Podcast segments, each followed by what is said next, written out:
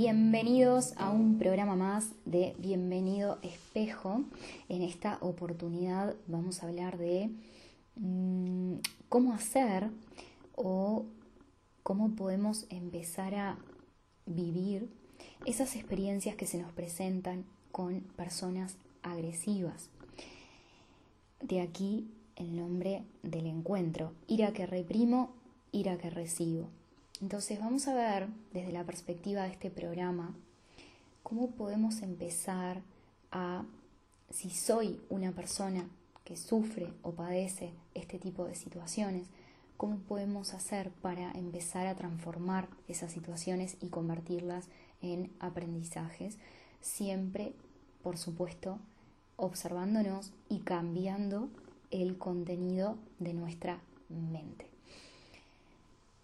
Quien viene siguiendo mis programas de un tiempo a esta parte, recordemos juntos de que la finalidad de estos encuentros es que podamos compartir una nueva mirada en cuanto a las situaciones que todos atravesamos. Y esa mirada tiene que ver mucho con observarnos porque partimos de la base de que toda situación que se me presente en mi vida me está mostrando algo es una información proyectada desde mi mente hacia afuera.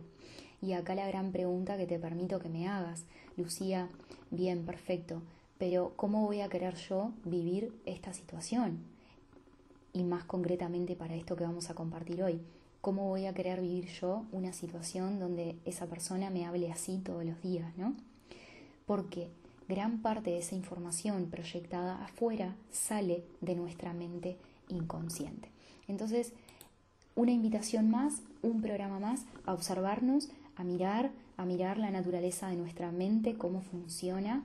Esto es muy importante, se debería enseñar en las escuelas. Desde mi punto de vista, no nos enseñan a mirar este tipo de, de cosas, ¿no?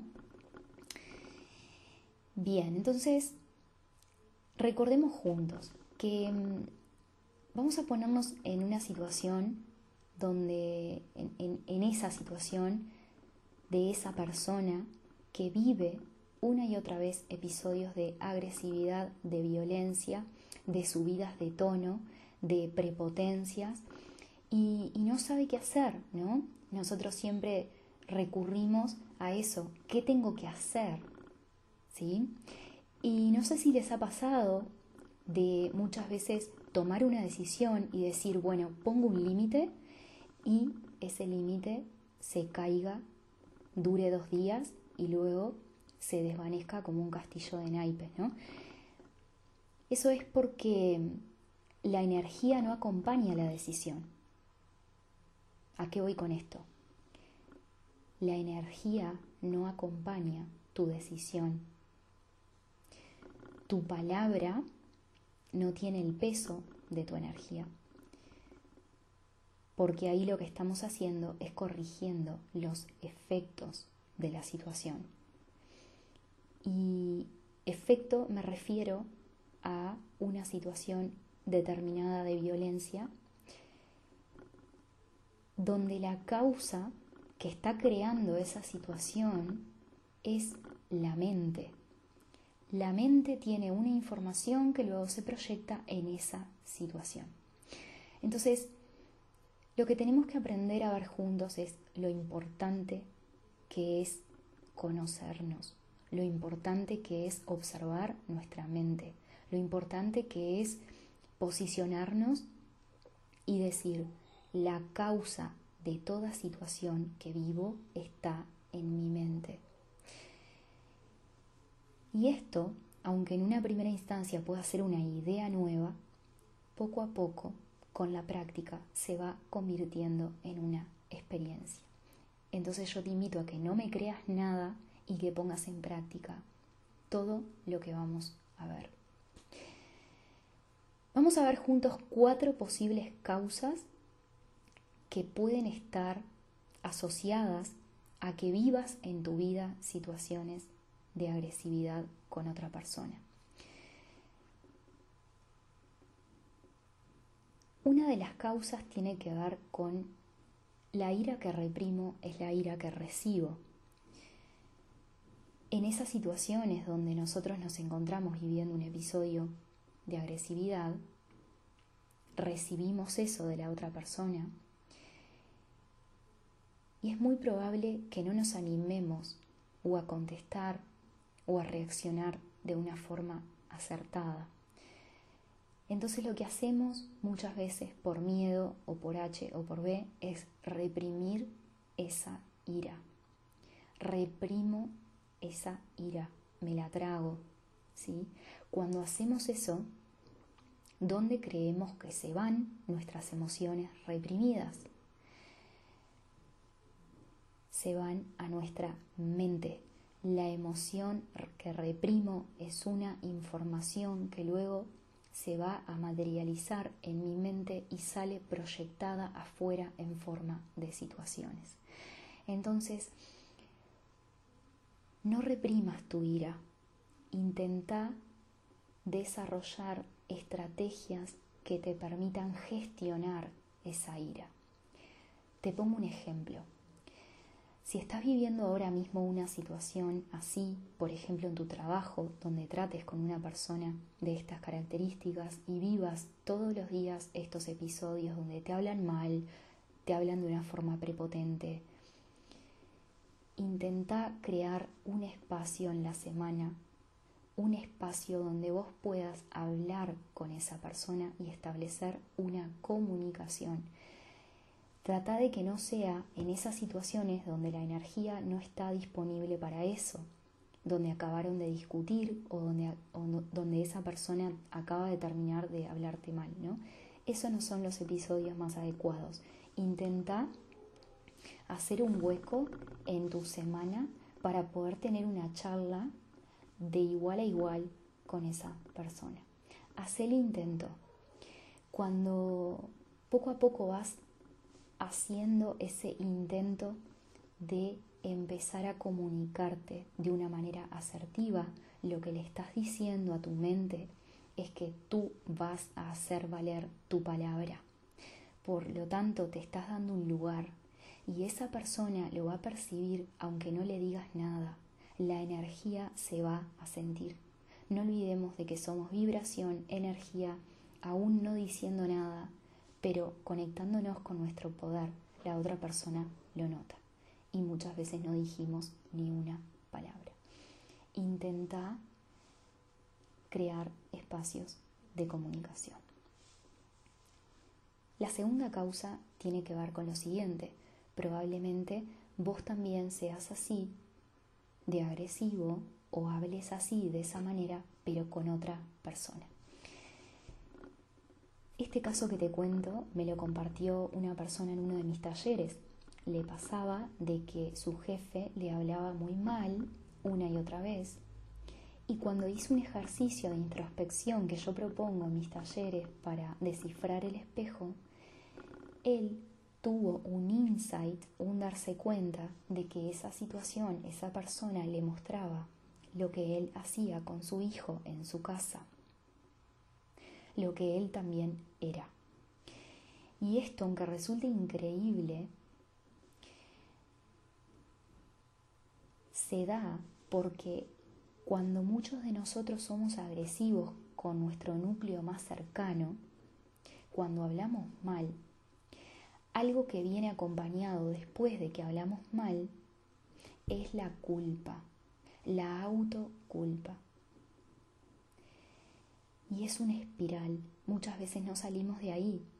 Hablo mal, grito, luego me culpo. Hablo mal, grito y luego me culpo. Esa culpa que yo sostengo en mi mente hace que yo sostenga esa información que luego va a salir proyectada hacia afuera. En esta situación que te cuento es una alarma, es un llamado de atención, hay que mirar ahí qué es lo que te puede estar mostrando, esa otra persona a la cual tú también le hablas mal, pero que ahora te la muestra esta otra persona. Hay que reunir una información y de a poco vamos desvaneciendo la madeja. Es un arte, un arte fascinante, porque nos devuelve todo el poder. La tercera causa de por qué podemos estar viviendo situaciones donde se nos presenten personas agresivas. Tiene que ver con situaciones o episodios que yo viví donde yo también era agresivo o agresiva, pero ahora cambié. Ahora no soy así, pero eso todavía no me lo tengo perdonado. Es muy similar al caso anterior que les conté. Pasa mucho, por ejemplo, cuando dejamos una relación y éramos agresivos o agresivas y ahora cuando terminamos la relación hay mucha información que queda al descubierto y nos hemos dado cuenta de lo mal que nos hemos portado con la otra persona. Entonces eso es algo que nos queda en el tintero, nos queda pendiente, nos auto boicoteamos, no nos perdonamos y luego la vida me avisa de esa información que yo todavía no integro porque no la tengo perdonada. Todavía me culpo de cosas pasadas. Hago un paréntesis acá para tratar de ir de a poco manejando esta información con ustedes. Si se dan cuenta, nuestra mente inconsciente, que es el lugar donde esa información sale despedida de nosotros en forma de situaciones, no, no distingue entre pasado, presente y futuro. La mente inconsciente es ahora. Si yo viví algo en el pasado que todavía no me perdono y me acompaña ahora, da igual si eso fue hace 10 años, 5 años. El inconsciente me acompaña a todos lados, a todos nosotros. Bien, cierro paréntesis y les comparto la última causa de por qué atraigo a mi vida ese tipo de situaciones. Y tiene que ver con lo siguiente. ¿Qué viví en mi casa de niño, de niña? ¿Quién le hablaba mal ¿A quién me hace acordar esta persona? Si aún sigo teniendo a alguien en la cruz, si aún sigo albergando en mi mente los recuerdos de ese día que volaron los platos, es probable que esa situación me avise de los anclajes emocionales que aún cargo. Te pregunto lo siguiente, esa persona que hoy en día te atormenta, ¿Te hace acordar a alguien? ¿Te hace acordar a tu padre y a tu madre y a ese hermano, a esa maestra? En fin,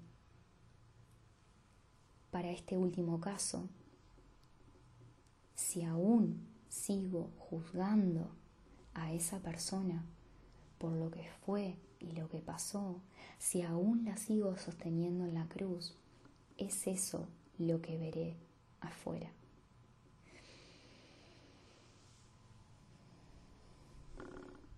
Fue un placer compartir con ustedes nuevamente. Gracias a todos y a todas las que me han escrito este último tiempo desde que compartí esta información, desde que empecé a compartir para mí es un placer realmente compartir con ustedes todo esto que considero que es muy valioso para comenzar a abrir los ojos, a empoderarnos y sobre todo es una práctica que nos conduce a una experiencia. Esta manera de percibir a la cual les estoy invitando a todos tiene que ver con un cambio total en nuestra manera de pensar. Siempre estamos frente a nosotros mismos. Si estás viviendo eso hoy, me gustaría que sepas o que hagas el intento de observarte cada vez más. Y en la medida que te observes y observes tu mente, todo va a empezar a cambiar. Te dejo un gran abrazo, gracias